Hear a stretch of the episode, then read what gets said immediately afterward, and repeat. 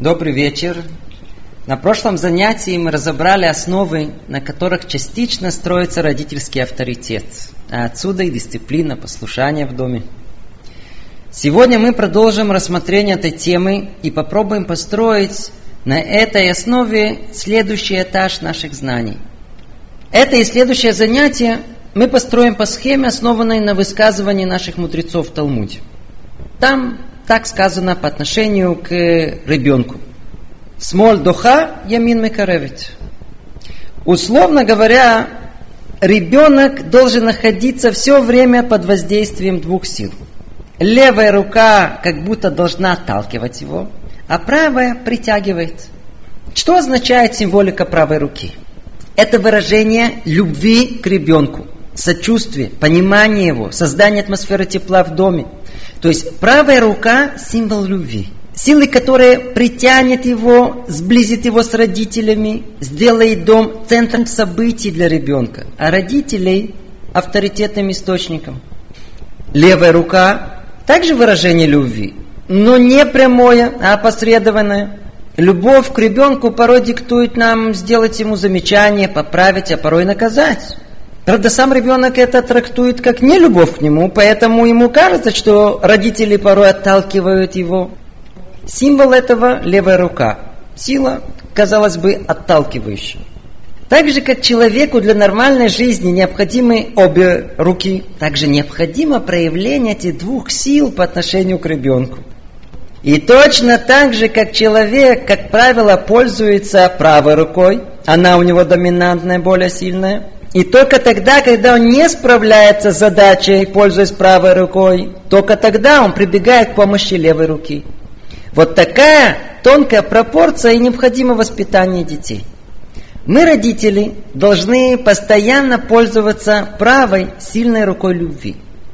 То есть постоянно выражать свою любовь в разных ее проявлениях. Но когда мы видим, что это не помогает, только тогда пользоваться левой рукой наказания. Только так, пропорционально сочетая любовь со страхом, можно благотворно повлиять на нашего ребенка. Сегодня мы разберем правую руку, поговорим о любви к детям. Точнее, об огромном положительном эмоциональном вкладе в нашего ребенка, которым нам необходимо вложить в него. С момента рождения ребенку необходимо знать, что родители привязаны к нему – он это понимает, когда устанавливает контакт с внешней средой посредством плача. Когда родители реагируют на его звуки, он понимает, что у него есть влияние на этот мир. Так устанавливается доверие к миру. И чем больше он растет в мире спокойном, где есть реакция и понимание, и внимание к его личности, пусть даже не моментальное, и даже отрицание его требований, тем не менее, так будет увеличиваться его доверие к окружающей среде. У растущего ребенка масса потребностей, как физических, так и эмоциональных, духовных. Не только надо его покормить и содержать в чистоте, но и улыбаться ему, обнимать его, целовать, разговаривать с ним. Тяжело предвидеть последствия отсутствия вот этого эмоционального отношения к ребенку. Известен варварский опыт, произведенный в Германии, когда маленьким детям давали все их физические потребности – но не уделяли им никакого эмоционального внимания. Результат был невероятно трагичен. Дети перестали есть и привели себя один за другим к голодной смерти.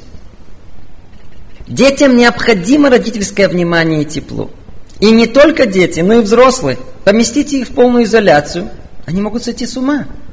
Отсюда поймем, как много душевной энергии и душевных сил надо уделить нашим детям. Итак, на сегодняшнее занятие наш план разобрать более детально, в чем и как выражается любовь к ребенку. Мы с вами коротко разберем три основные составляющие любви. Первое – это прямое выражение любви. Второе – создание атмосферы любви в доме. И третье – косвенное проявление любви. Пойдем по порядку, начнем с непосредственного прямого выражения любви. Казалось бы, в чем проблема – Скажите, есть ли один родитель, который не любит своих детей? Все любят своих детей. Но в чем проблема? Когда рождается ребенок, какое-то чудо, какой-то восторг, как мы его любим. Поцеловала, еще раз, еще раз, ущипнула, пропела песенку. Но не знает, как обнять, как облобызать свое чадо. Так проходит месяц, год, два, три. В три года ребенок достигает своей первой зрелости. Он уже умеет говорить. Он такой пухлый, такой, такой умный. Он так мил. Как правило, родители готовы просто съесть его. Но ему становится четыре, потом пять, потом шесть. Он становится шаловливым, не слушается. Милость слегка спадает у него. А главное, от него начинают много требовать и ждать многое. И тогда, конечно же, мы любим его там внутри. Но ребенок уже об этом не знает. Или не в состоянии воспринять наше отношение как проявление любви к нему.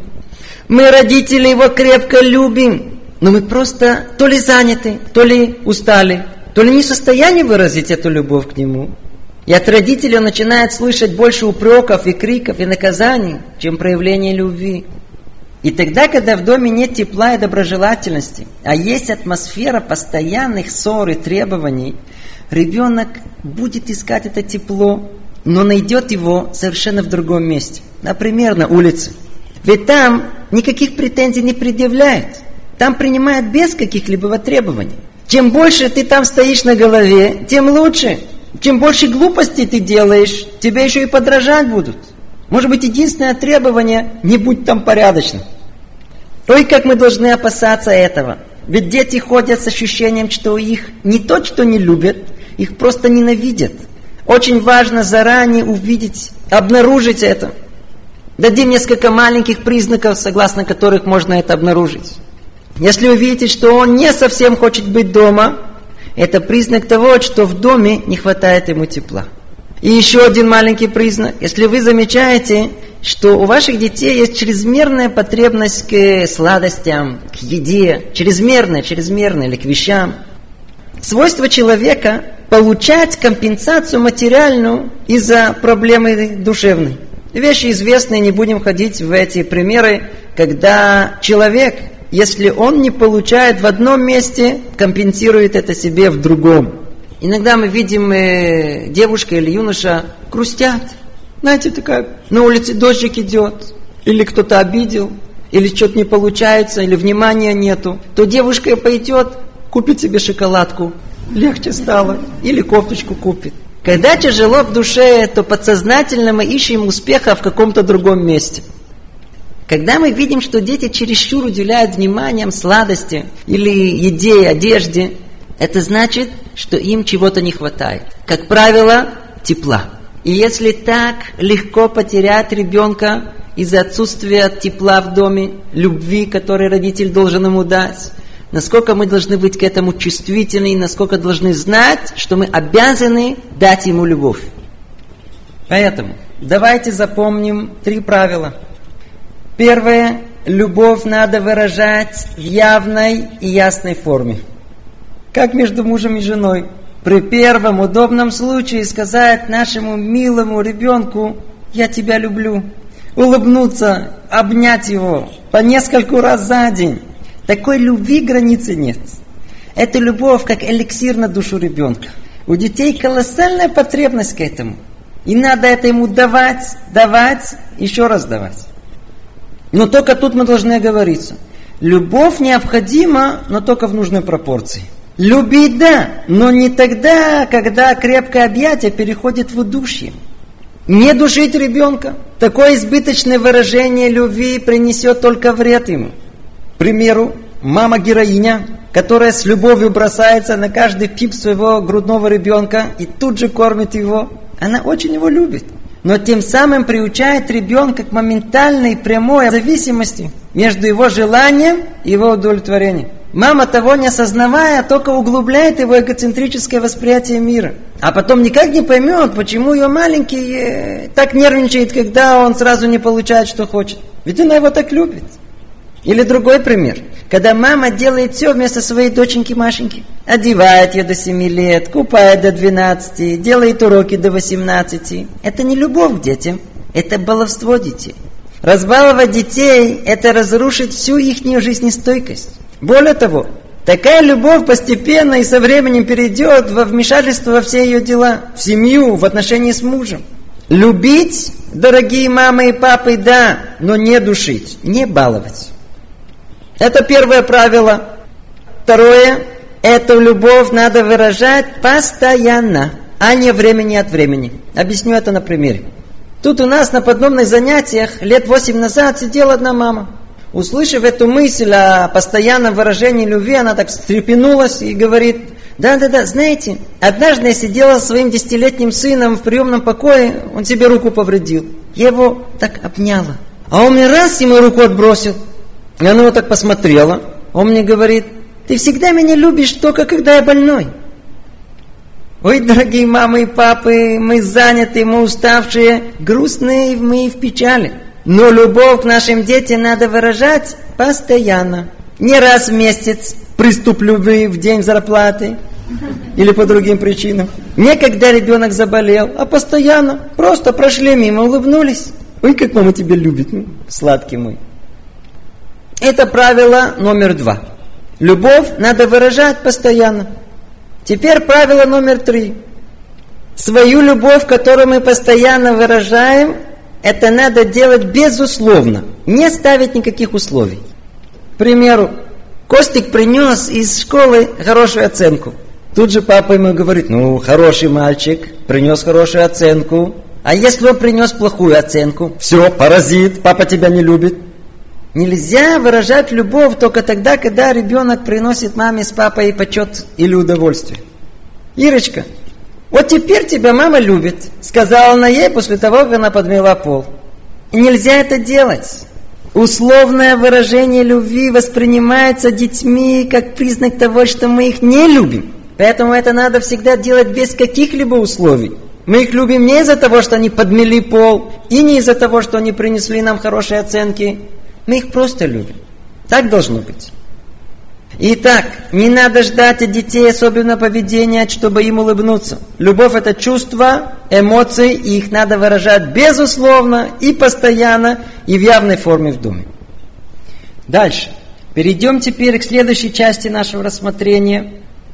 Кроме непосредственного выражения любви, от родителей дополнительно требуется создание в доме так называемой атмосферы любви, атмосферы радости, тепла, Дом не должен быть холодным, полным напряжения, подозрительности, вечных претензий. В таком доме не хочется быть.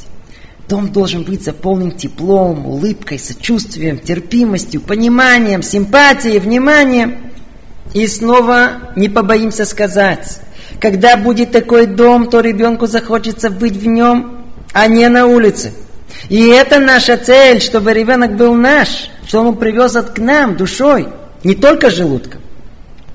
С чего начинается эта атмосфера любви? Как ни странно, но первое, что бросается ребенку в глаза, это мамино с папой лицо, их выражение лица. Объясним это. Каждый день у мамы с папой случается всякое разное. Поэтому может так случиться, что настроения нет, а вот нервы есть. И по всей причине лица мамы и папы не всегда излучают счастье и спокойствие. А проблема, что дети воспринимают это по отношению к себе.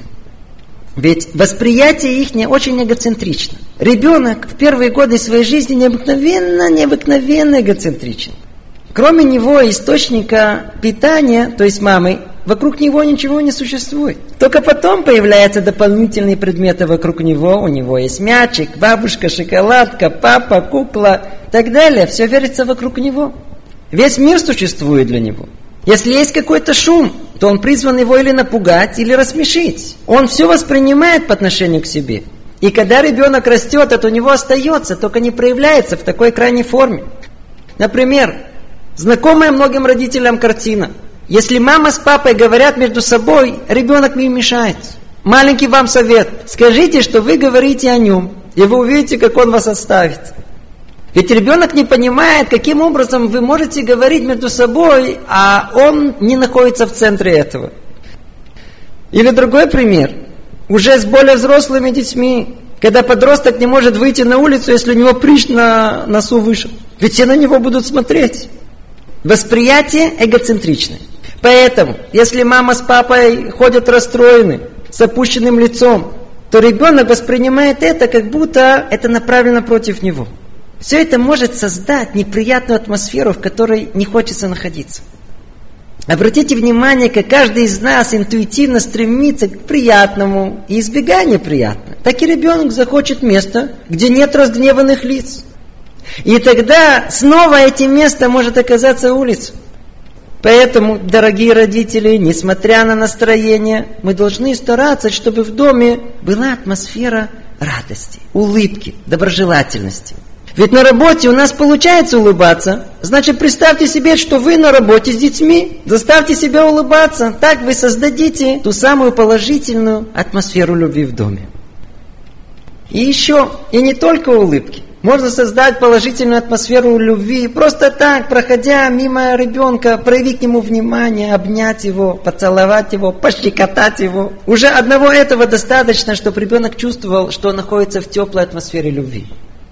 Добавим к этому еще несколько обязательных компонентов еврейской семьи. Очень, очень важно выделить ребенку чистое время. Что есть чистое время? Это как зарплата. Есть нета, а есть брута. Брута – это много. Как у нас говорят, грязные деньги. Нет, это мало, но чистое. Это то, что нам в руки попадает. Вот так и воспитание. К сожалению, родители, как правило, на брута смотрят. К сожалению, родители, как правило, эти претензии не принимают. Мама Гришке все время выделяет. Кричит на него, мусор выброси, как сидишь, перестань клянчить. То есть мама с сыном контактирует. Но на самом деле мама занята собой, хозяйством, войной с сыном, но не самим сыном. Образно говоря, время, которое мы уделяем своим детям, это грязное время, это бруто. А нужно что? Нужно уделять им чистое время нета, только для ребенка. И ничего другим, кроме внимания к нему, не заниматься. Ведь в суете могут пройти недели и месяцы без того, чтобы поговорили с детьми по душам.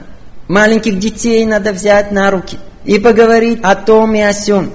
Когда ребенок подрастет, посадить его рядом и рассказать о ваших взрослых переживаниях. Не о всех, естественно спросить совета, но только в том, что можно выполнить. Рассказать что-либо, что случилось в дороге, на работе, чтобы почувствовал, что с ним ведут взрослый разговор. Поинтересоваться его мнением, даже в чем-то незначительном. Все перечисленное откроет его. Пробудет в ребенке желание ответить взаимностью и рассказать, что его тревожит, что его по-настоящему беспокоит. Ой, как необходим этот душевный контакт.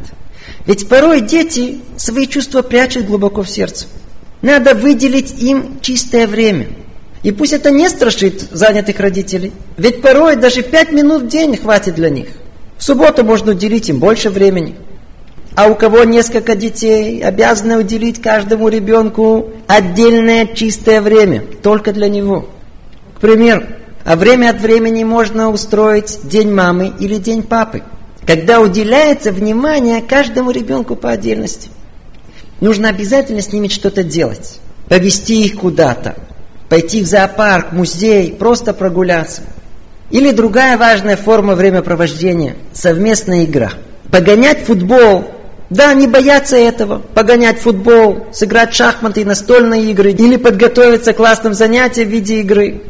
И не бояться быть тут чуть-чуть детьми. Во время игры они чувствуют себя спокойными, раскованными, так как чувствуют, что родители любят их. Игра с детьми – это уникальное средство установления душевной связи с ними. Рассказывают, как однажды ученики застали престарелого знаменитого Рава Соловейчика за тем, что он сидел на полу и игрался со своим трехлетним внуком. В удивлении, зная, что Рав не теряет ни секунды своего времени, они поинтересовались, почему Рав занят детской игрой.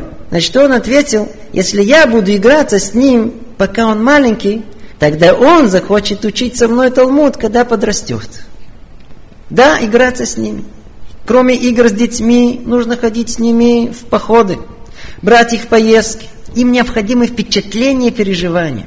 Особенно это важно сказать для родителей, которые заняты или не любят покидать свой дом. Если детям надо, то надо ехать с ними в отпуск. Порой пережитое вместе с родителями связывает их на долгие годы. Мы все время говорим об атмосфере тепла в доме. Дом это не стены, дом это семья. А семья – это мама и папа, дети. И надо сделать много усилий, чтобы все сблизились. Чтобы называться семьей, нет достаточно жить под одной крышей. И все по разным углам. Нет достаточно сидеть всем даже в одном углу, уставившись безмолвно в телевизор часами. Во фильм был. Это да, классный. Это не более чем иллюзия совместного переживания. И семейный интернет не поможет. Это не сблизит семью. А что да, и сблизит? Семья должна собираться вместе, когда все, повторяю, все внимание уделяется семье. Это, к примеру, может быть совместная трапеза, без газеты, без телефонов, в приятной, легкой атмосфере. Повторяю, в приятной, легкой атмосфере. Не поправлять их, не отдергивать детей каждый раз. Заранее настроиться на то, чтобы не делать детям никаких замечаний. Тут пролили, не страшно. Тут что-то опрокинули, не обратим внимания. Кстати, в еврейской семье есть колоссальное средство для сближения. Это суббота. В субботу еврей никуда не спешит. И кроме своего духовного развития, семьи и учебы ему нечем заняться. В центре субботы трапеза, а в центре трапеза дети. Мы должны выслушать их. Мы должны проверить все, что они выучили за неделю в приятной атмосфере, с улыбкой. Учиться вместе с ними, смеяться вместе с ними, петь вместе с ними. Ведь не просто так еврейская семья славила своей крепостью. И это в первую очередь благодаря субботе, когда все внимание целый день уделялось детям. Семейные встречи должны быть центральным событием в доме и оставлять неизгладимый след в душе ребенка. Надо, чтобы они что-то запомнили из родительского дома. Нужны яркие впечатления совместного пребывания, то ли дома, то ли в отпуске. Все это создаст атмосферу семейной близости, семейной крепкости. Вот это мы имели в виду, когда говорили о создании атмосферы любви в доме. Теперь поговорим о косвенном проявлении любви. Что это значит? Когда мы чувствуем, что нас любят, не слышим об этом, а чувствуем. Как правило, когда нам сочувствуют, хвалят, доверяют, дарят подарки, проявляют внимание. Давайте разберем подобное косвенное проявление любви от простого к сложному. Ну, самое простое – это подарки. Точнее, маленькие призы. Когда мы дарим нашим детям маленькие подарки, они чувствуют, что мы их любим. Эти подарки не должны быть что-то особенное, даже самодельное. Или просто «Ривка мама тебе листочек красивый принесла». Значит, мама думает обо мне, любит меня. Но надо тут предупредить. Не надо забрасывать детей подарками. И не надо покупать им дорогие подарки, они все равно это не оценят. Кроме этого, есть тут еще одно большое опасение. Подарок не компенсирует выражение любви. К сожалению, именно родители, которые не выражают свои чувства, они склонны одаривать своих детей дорогими подарками, как компенсацию за отсутствие любви. Борик, на, возьми шоколадку. Видишь, папа любит тебя. На, папа тебе машинку купил. Борик, как правило, папу своего не видит. Папа, как правило, на Борика внимания не обращает, но только время от времени одаривает его чем-то. Так будет происходить, пока Борика не осенит, что есть любовь. Шоколад, машинка. А когда Борик подрастет, папа удивится. Как это так? Он ко мне относится как к автомату для выдачи денег. Итак, не осыпать ребенка подарками, это только может принести вред. А время от времени подкреплять свою любовь к ребенку маленьким подарком маленьким выражением внимания. Вот это им важно. Кроме подарков есть целый список того, что мы должны дать нашим детям. Например, похвала. Ах, как мы это на себе чувствуем. Похвалили, как будто крылья выросли. От похвалы исходит много тепла и доброжелательности. Мы интуитивно чувствуем, что тот, кто хвалит, нас любит. Поэтому и детей, тогда, когда можно, и тогда, когда нужно, следует их хвалить. Как это делать, при каких обстоятельствах, целая премудрость, и мы будем говорить об этом через одно занятие. И не только похвала. Доверие к ребенку также создает эффект родительской любви. Ребенку нужно доверять. И об этом у нас пойдет речь дальше. А то, что мы сейчас более подробно разберем, это еще одна важная форма проявления любви, называется сочувствие. Сочувствие, эмпатия – это может быть наиболее явные истинные выражения любви к своему ребенку. Почему? По той причине, что ребенку это, по-видимому, наиболее необходимо. Приведу вам интересный эпизод. Однажды моя жена встретила на улице девочку трех-четырех лет. Она вся прямо заходилась от плача. жена попыталась ее утешить и спросила, что случилось. На что эта девочка злобно отреагировала. Я для мамы плачу, не для тебя, не мешай. Вы слышите? Пусть придет и увидит, как я плачу. Девочке нужно мамино сочувствие. Или другая всем знакомая сцена. Когда дети возвращаются с садика с плачем. То есть вы видите через окно радостно несущегося из садика Димочку. Но через минуту он распахивает дверь с громким ревом, и слезы у него брызжут в разные стороны. Родители, естественно, перепугаются. Что с тобой случилось? Ничего с ним не случилось, ничего не произошло. А почему он плачет? Он упал в 10 утра. И сильно ударился. Но только мамы с папой не было вокруг. Он немного повыл, но быстро разобрался, что не для кого плакать и перестал. А сейчас, когда вернулся, вспомнил и разревелся. Дети плачут для родителей. Почему? Хотят сочувствия. Эта потребность глубоко-глубоко сидит в их душе. Итак, что есть сочувствие? Сочувствие означает, что мы ставим себя на место другого человека. С его точки зрения, в его положении. И даем ему знать, что мы его понимаем. Скажите, какая основная жалоба подростков? Меня никто не понимает. Ой, как хочется, чтобы его понимали. Пусть даже не принимали, но хотя бы понимали. Дети переполнены своими эгоцентричными эмоциями. Они полагают, что все, а мама в первую очередь, чувствует их боль, их желание, обиду. И не только это, но и их мысли, идеи тоже они хотят, чтобы понимали, уважали, сочувствовали это. Особенно это проявляется, начиная с 10-11 лет и старше. И если у детей, как, впрочем, у взрослых, существует такая огромная потребность к сочувствию, пониманию, то мы обязаны научиться им это дать. К сожалению, мы, родители, не всегда склонны считаться детскими переживаниями не принимаем их всерьез. И что еще хуже, начинаем давать им советы, как им следует себя чувствовать, как следует себя вести. Или чего еще хуже, начинаем иронизировать. Вместо этого мы должны спросить себя, а что бы я сам чувствовал, будучи в положении ребенка? Вот эта мысль должна постоянно преследовать родителей. Больше думать о них, о их чувствах. Не преувеличивая скажу, что в умении сочувствовать, понимать, уважать находится основная доля родительского успеха. Теперь, научиться сочувствовать практически. Для этого требуется большая подготовка и практика. Надо знать технику выражения сочувствия. Вот подробно мы об этом разберем в нашей следующей общей теме рассмотрения правильной коммуникации. Сейчас же скажем только основной тезис. Когда ребенок плачет, просит, делает, кричит, то надо удержать свой первоначальный импульс, дать им инструкцию, как они себя должны вести и что они должны чувствовать. А вместо этого попытаться встать на их место и терпеливо выслушать. И лишь тогда, когда это необходимо, отреагировать, начиная со слов понимания и сочувствия. Вы слышите? Лишь только тогда, когда это необходимо, отреагировать, начиная со слов понимания и сочувствия. Это в одном предложении о огромной теме проявления любви к нашим детям, теме сочувствия к ним. Итак, подведем промежуточный итог. Мы говорили о правой руке, о той силе, которая должна приблизить детей к нам. Для этого мы должны выражать нашу любовь прямо в открытой форме. Дети должны знать, что мы их любим. И не тогда, когда они маленькие, а тогда, когда они растут, и даже тогда, когда они уже выросли. И проявляется это в прямой форме, в опосредованной форме и в создании атмосферы любви в доме. Все вместе притянет ребенка к нам. Теперь давайте перейдем к еще одному совершенно необходимому и очень важному проявлению родительской любви. Условно назовем это взаимопонимание. Дальше мы увидим, что это понятие гораздо шире. Тут мы с вами попробуем научиться тому, как всему, о чем мы говорили, практически применить.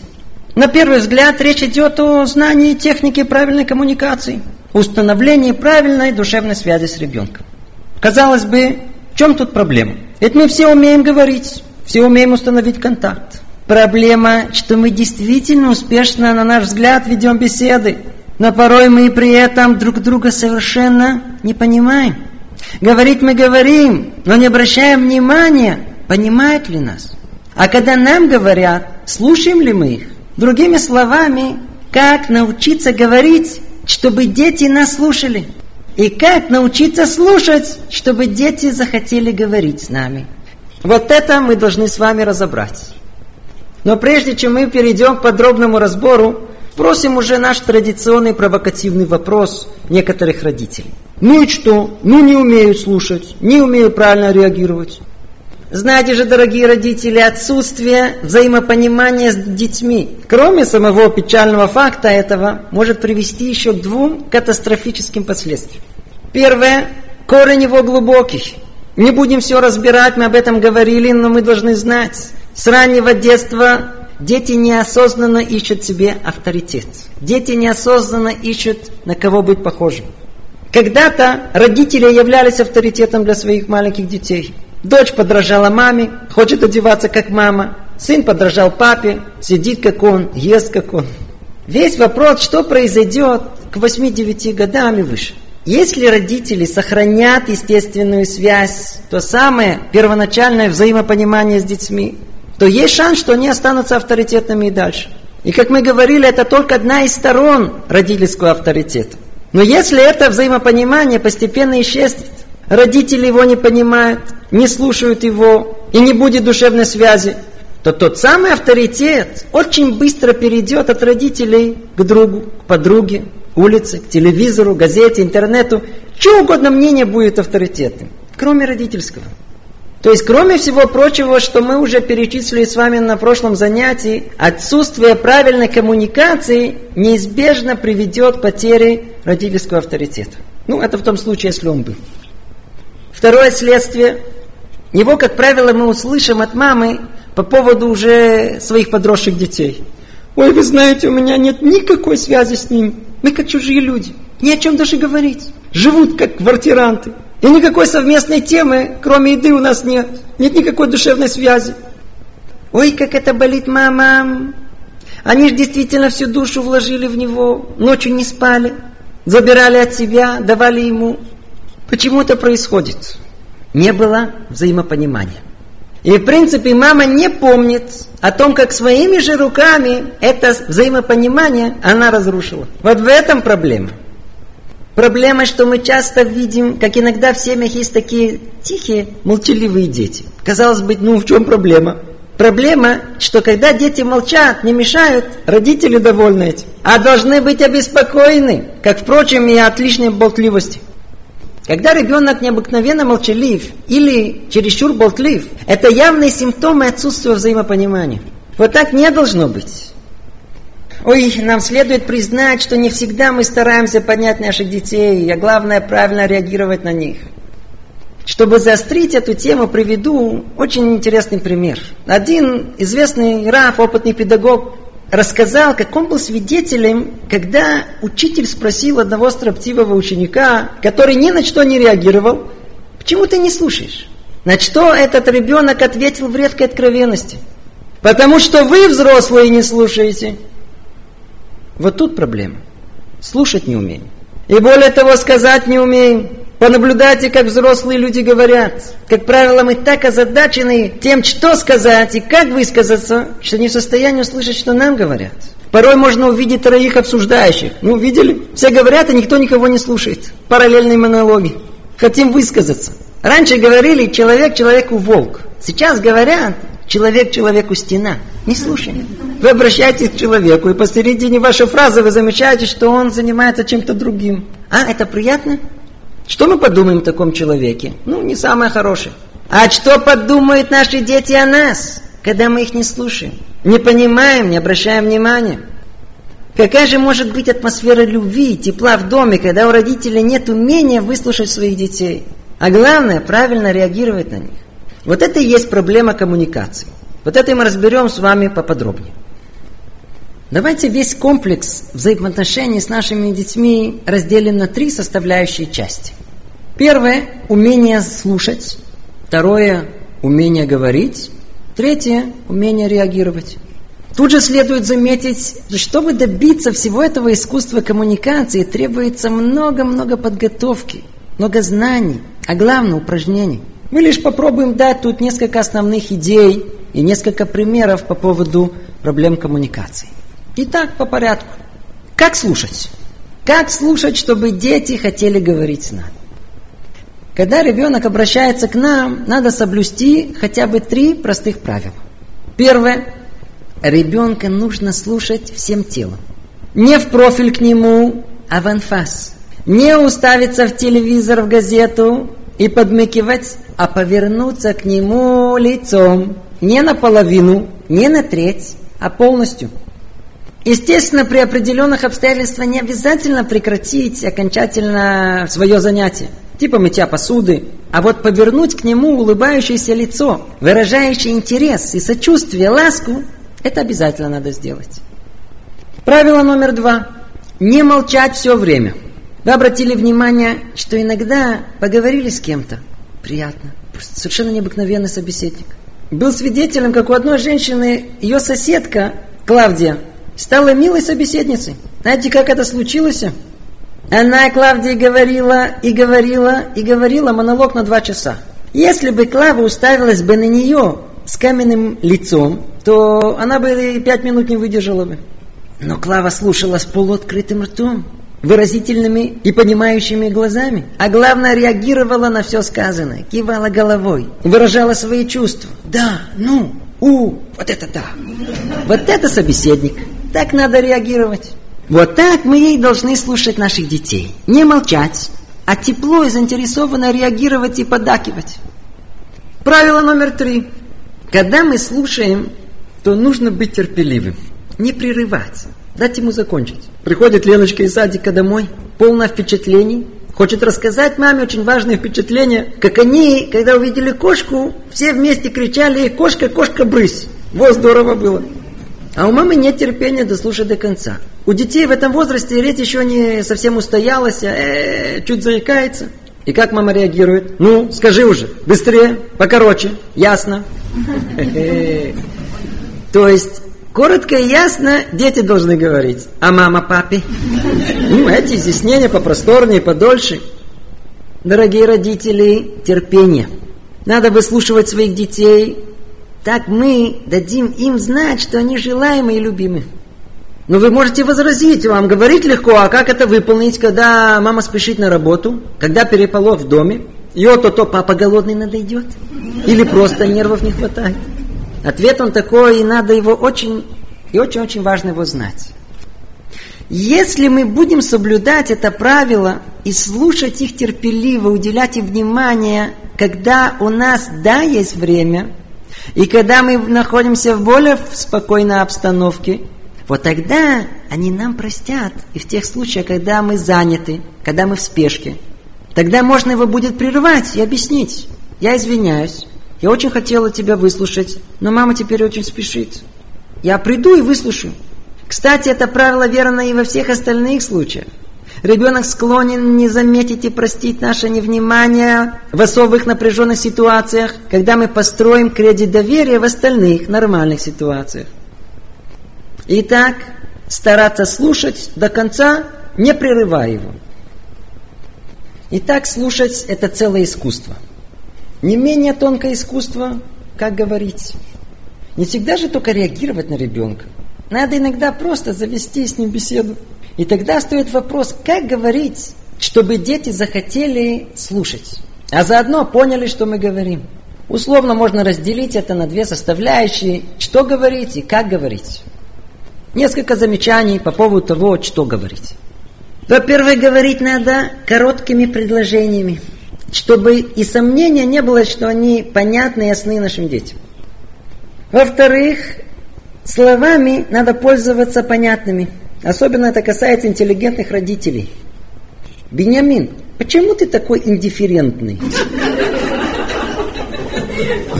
Можете спрашивать, только не удивляйтесь, почему Беня вам не отвечает. Он вас просто не понимает.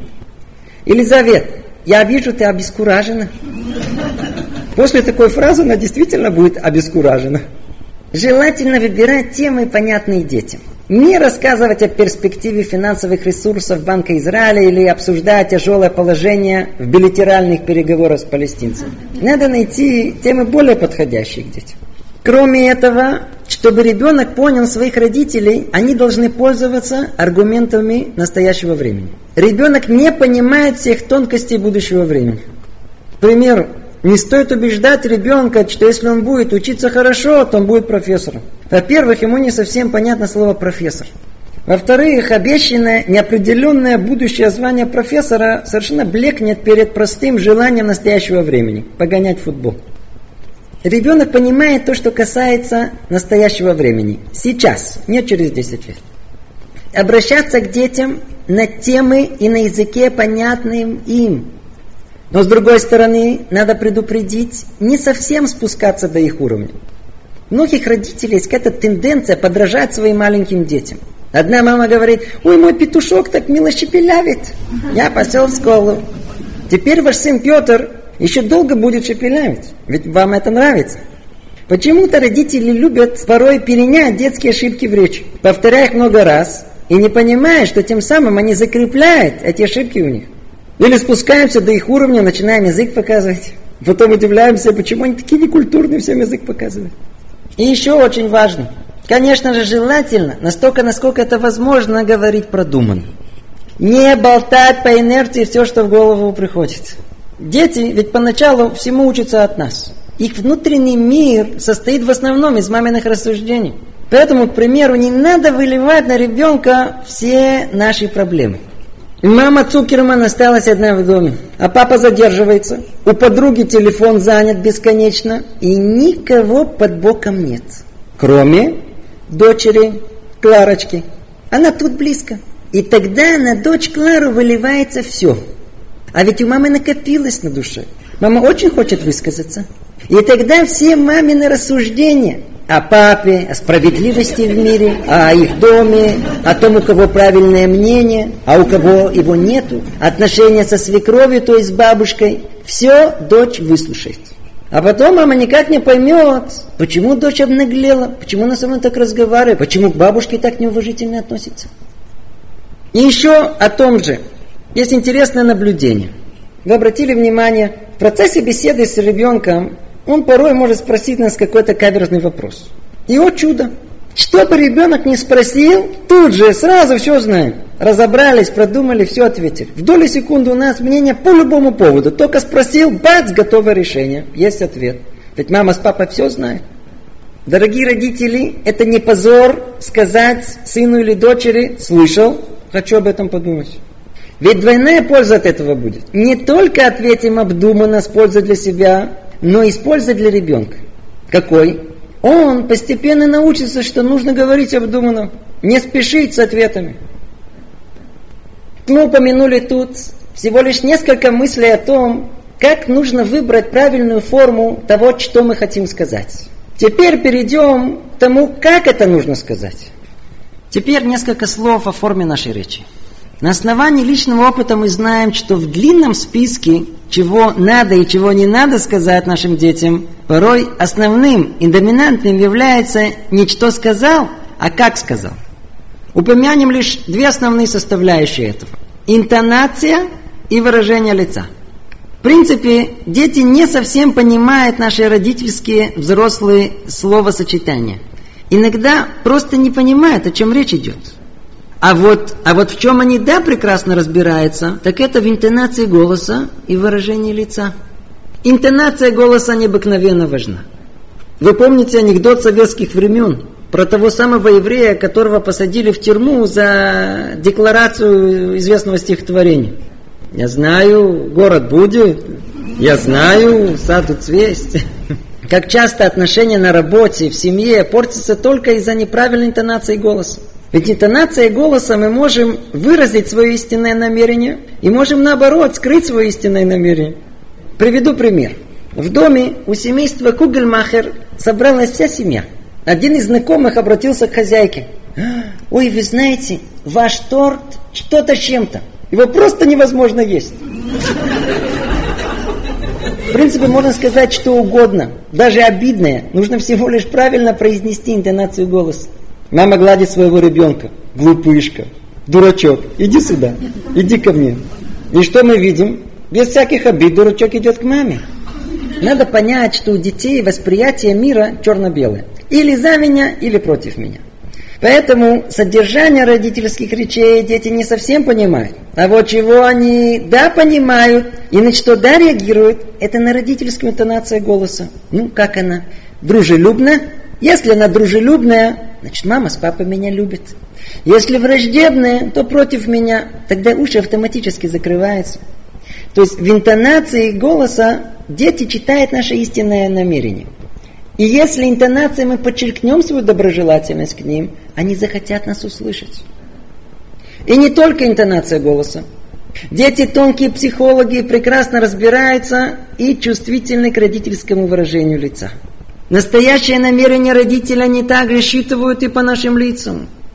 Мне помнится пример одной мамы, которая жаловалась на свою годовалую дочь и говорила, что она ее не слушается. Что значит не слушается? Мама ей говорит, нельзя, не трогай. Но это надо было увидеть маму. Мамино лицо расплывается в улыбке. И вот с какой улыбкой она говорит своей доченьке, доченька, нельзя, не трогай. Слова мамы выражают «не трогай». Но что на лице написано? Можно, еще как можно трогать. Или наоборот, не пытайтесь сказать своему сыну самое хвалебное таким упавшим хмурным лицом. Он не услышит. И даже, может быть, еще и рассердится на вас. И так как важно, чтобы мы не помнили, что должна быть правильная интонация голоса, и наше лицо должно выражать доброжелательность, ласку, выражать любовь к ребенку. Тогда они захотят нас слушать. Итак, мы перечислили несколько советов, как слушать и как говорить с нашими детьми. Но это все были цветочки. А теперь перейдем к ягодам. Почему? Все, что мы сказали, не так трудно соблюсти. А вот что гораздо-гораздо сложнее овладеть, так это правильная реакция на все детские высказывания и претензии. Умение правильно реагировать на высказывания наших детей настолько, насколько это важно, настолько и требуется нам умение и усилия для того, чтобы понять, как это делать. В этой точке позвольте несколько углубиться и разобрать с вами более тонкий уровень взаимоотношений с детьми. Как реагировать, чтобы дети чувствовали, что родители им сочувствуют, понимают, они их любят. И может быть, в понимании и в исполнении этого более всего проявляется родительское искусство. И как результат родительский успех – как мы уже упоминали, когда ребенок нам что-то рассказывает или жалуется, приходит с претензиями, нельзя молчать. То есть относиться к этому безразлично. Но с другой стороны, тут же реагировать на каждое его слово, давая советы, критикуя или обвиняя, тоже нельзя. Вот тут и должно проявиться родительское искусство. Оно состоит в том, чтобы научиться реагировать на все претензии ребенка минимальным количеством слов, а порой просто и общими междометиями. Родительское искусство состоит в том, чтобы научиться реагировать на все претензии ребенка минимальным количеством слов, а порой и просто общими междометиями, которые должны выражать первое – понимание ребенка, второе – сочувствие ему. Кроме этого, можно разве что подвести итог всему тому, что ребенок нам сказал, чтобы он почувствовал, что его слышали и поняли. Вот в этой технике есть колоссальная сила. Ведь так мы избегаем наших неуместных советов и тут же начинающихся пререканий, а заодно даем нашим детям возможность искать выход и решать самим те проблемы, с которыми они сталкиваются. Давайте приведем примеры. На примере я надеюсь, что идея это будет понятна. Для начала приведем пример, как не должно быть. Гриня валивается в возбужденном состоянии в дом. «Мам, кто-то стянул у меня бабушкину зеленую ручку. Мама тут же нервно и моментально реагирует. Может быть, ты ее потерял? Ведь это уже не первый раз, что у тебя вещи пропадают. Сколько раз я тебе говорила? Возвращай все в ранец. Ты меня никогда не слушаешь. Гриня тут же стал отбиваться.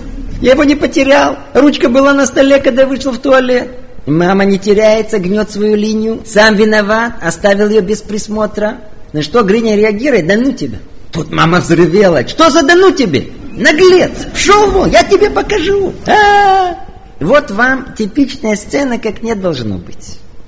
Как из ничего в доме плач, напряжение, стена непонимания. И все из-за чего? Из-за простого автоматизма. Инстинктивно отреагировали на все, что он сказал. А как да должно быть? Забегает Гриня. Ой, кто-то стащил у меня бабушкину зеленую ручку. Мама сочувственно поворачивается к нему. Да? Гриня, это третий раз, что у меня ее тащат. Мама сочувственно махает головой. Ай-яй-яй-яй-яй-яй-яй. Грине ничего не остается, как продолжить свой монолог. Ой, оставил ее на столе. Вышел в туалет, вернулся, ее нету. На что мама продолжает реагировать и махать головой. Ай-яй-яй-яй, Гришенька. Ай-яй-яй-яй. Гриша чуть-чуть помолчал и сказал, мам, я знаю, что сделать. Я буду прятать ручку в ранец. Тут мама отреагировала. О, это хорошая идея. Так умная мама не только не избежала ссоры, но и привела его самого к правильному решению. Что она сделала? Ничего. Она всего лишь сочувственно ему махала головой. Не всегда нужно полагать, что если дети пришли обсуждать свои проблемы, то это значит, что они хотят помощи. Наши советы для них порой звучат как критика.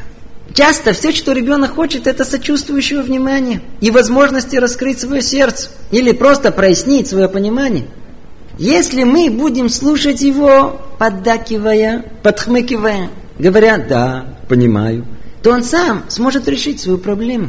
И даже если они пришли за помощью и советом, не надо спешить давать им. Иногда нужно наводящими вопросами помочь им самим прийти к решению. Тогда, когда ребенок пришел с каким-то вопросом, его можно спросить, а как ты думаешь, что можно сделать? Вполне возможно, что он сам придет к правильному решению. И если уж говорим о родительских советах, кстати, то добавим, что порой они действительно нужны, а иногда даже необходимы. Как это сделать? Лучше всего спросить, ты хочешь совета? Или хочешь знать, что я бы делал на твоем месте? Как правило, ребенок согласится его услышать. И знает, что даже если выслушав, он не согласится, и наш совет не будет принят. Дети часто возвращаются к нему позже и пересматривают его тогда, когда они не беспокойны тем, что капитулировали перед нашим мнением. Приведем еще один типичный пример, как научиться сочувствовать вместо того, чтобы давать совет. Ну, возьмем э, четырехлетняя Дусенька подходит к папе вся в грусти и в печали. Показывает ему на свою любимую куклу, куклу Машу без головы. У нее нет головы. Утром у Машеньки была голова, сама видела. Папа и говорит, не переживай, Дуся, это же кукла, не страшно. На что Дуся, не понимая папу, Ва! папа выходит из себя, перестань плакать, я куплю тебе другую куклу. А она, не хочу другую. И тут папа изрекает совершенно мудрую мысль. Это возмутительно, ты ведешь себя как ребенок. Перестань немедленно плакать. Без комментариев. Ну, а как надо? Ну, та же сцена. Дусенька с безголовой куклой подходит к папе. Ой, утром у нее была голова. Папа, вай. Ой, я с Машенькой дружила. Папа, тяжело, тяжело терять друзей. Я ее обучала кувыркаться и стоять на голове. Папа, да, вместе было хорошо. Подошел и обнял Дусю. И через минуту она слезла с папиных рук и побежала играться. Вот так должно быть. И еще один вид реакции, как мы упомянули – если Вовочка пришел с длинной просьбой, или Гриня забежал с плачем, сбивчиво объясняя, кто от кого пострадал на площадке. Или подросшая Томочка стала подробно и сумбурно объяснять маме, какие именно туфли она хочет видеть на своих ногах. То тогда просто молчать и сочувствовать междометиями лучше не следует. А вот очень полезно при этом не реагировать нервно, а подвести итог сказанному. Спокойным голосом. Так, ты сказала каблук 10 сантиметров. Концы узкие в носке. Я тебя правильно понял? А Гришка как отреагируем? то А, так это он первый снухнул. Подвести итог. Мы тем самым показываем, что их жалобы, претензии, просьбы важны нам. Мы уважаем считаемся с ним. Это не значит, что надо тут же их просьбы выполнять и ринуться на площадку разнимать детей. Или пойти побить обидчика. Или еще хуже пойти и купить туфли. Можно сказать, дай маме подумать. И тогда все эмоции уже на площадке улягутся. А то, что касается туфель, то можно сказать э, дочери, э, Томочка, я подумала, и, и сегодня мы не купим этих туфель. Это позволит избежать их постоянных затаенных обид. Ведь дети очень чувствительны к родительской несправедливости. Они могут днями, месяцами нести эти обиды в сердце. И еще очень важное замечание в этом искусстве реагировать на наших детей – мы должны помнить о том, что детское восприятие мира очень эмоционально. И вот этому восприятию детей не следует противиться. Не следует этому противоречить. Его не следует обесценивать. С ним нужно считаться. Вот это и есть сочувствие. Тут очень важно знать, как реагировать. Тут тоже недостаточно отбиться междометиями. Давайте приведем несколько примеров. Представим, что ребенок жалуется на тяжелые домашние задания. Нашей родительской мудрости, как правило, хватит, чтобы начать его убеждать, что оно легкое. Не ной, это ведь так просто, ты справишься. А он еще больше заортачится. Нет, тяжелое. И тогда что у нас получится? Снова создаться в доме, ситуация напряженная. А когда нужно реагировать? По-простому, посочувствовать. Да, по-видимому, тебе нелегко. И тогда что произойдет? Ему ничего не остается делать, как вздохнуть. Да, тяжело. И пойти делать домашнее задание. Надо всего лишь посочувствовать. Или пример другой. Доченька Ирочка пришла к вам со слезами, что у нее рисунок не получается. Тут же милосердная мама начинает его уговаривать. Нет, рисунок получил. Рисунок у тебя просто изумительный. Ирочка.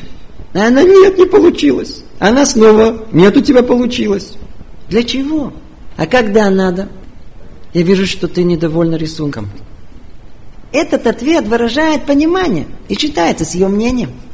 Недавно, проходя по улице, я услышал, как из открытого окна такой, знаете, раздраженный взрослый голос. «Не хочу слышать твои просьбы! Хватит!» Не так, дорогая мама, не так. А как? Спокойно и мягко. Я понимаю тебя, доченька, но не могу тебе разрешить. Вы слышите? Так мы сохраняем человеческие отношения. Так дочь знает, что мама считается, если не с ее желаниями, то, по крайней мере, с ее чувствами.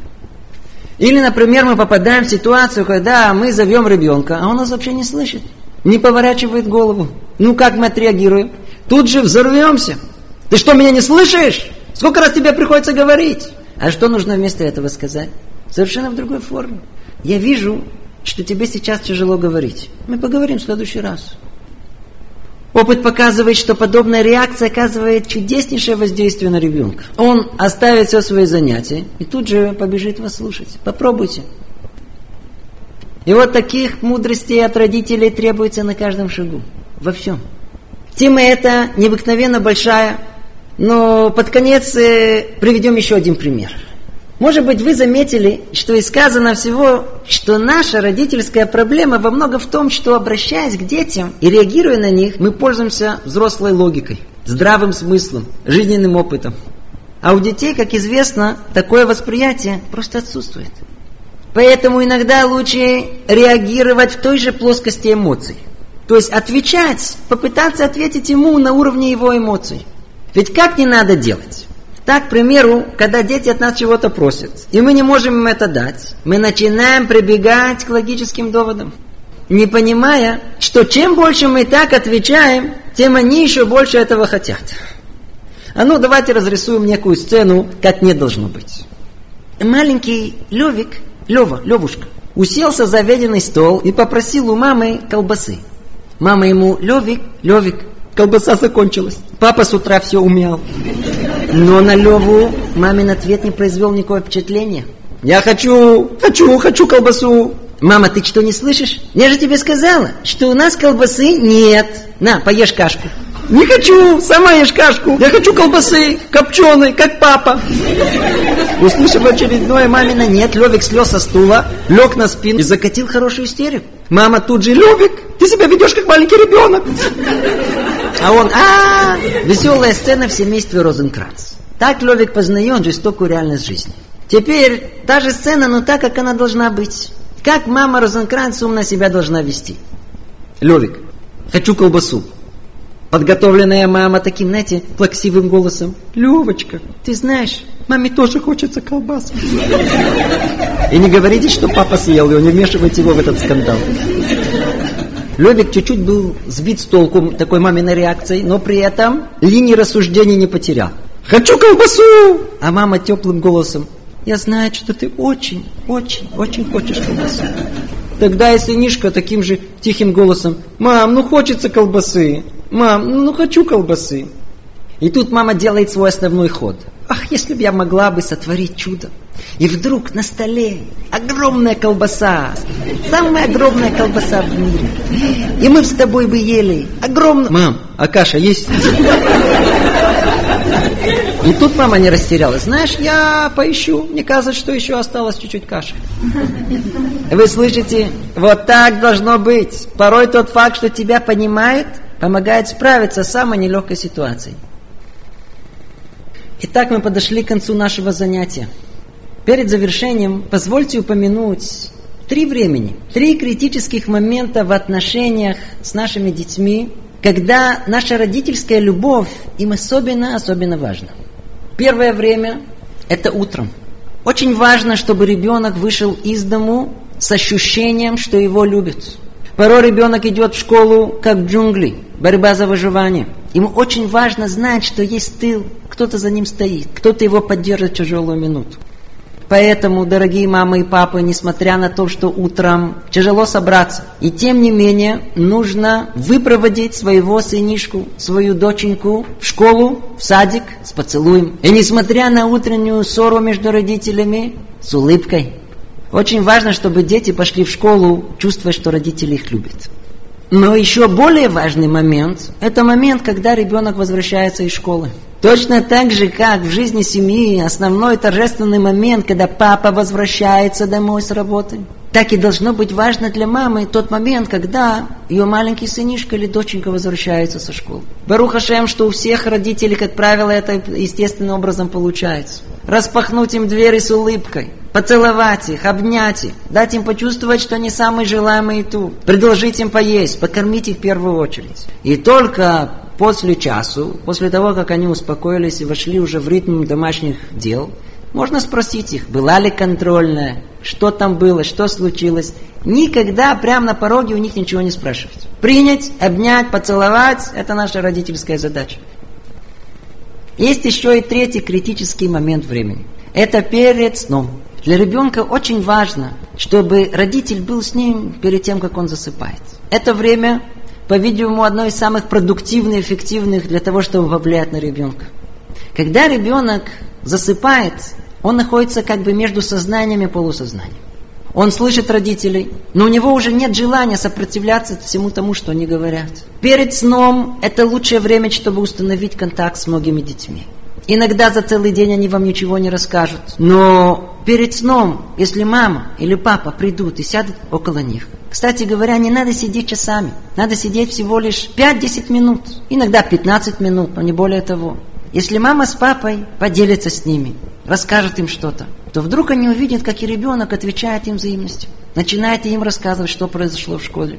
Почему они были такие угрюмы. Почему не было сегодня настроения у них. А заодно это лучшее время, чтобы промыть им мозги. Например, для тех детей, которые не уверены в себе, можно повторить по много раз, как мантра, еще раз и еще один раз. У тебя есть уверенность, и ты сможешь, и ты сильный. Так мы сможем построить наших детей. Это время критически важно. Надо как-то постараться, чтобы построить свой день таким образом, чтобы вечером было возможно сесть около наших детей, рассказать им и услышать их.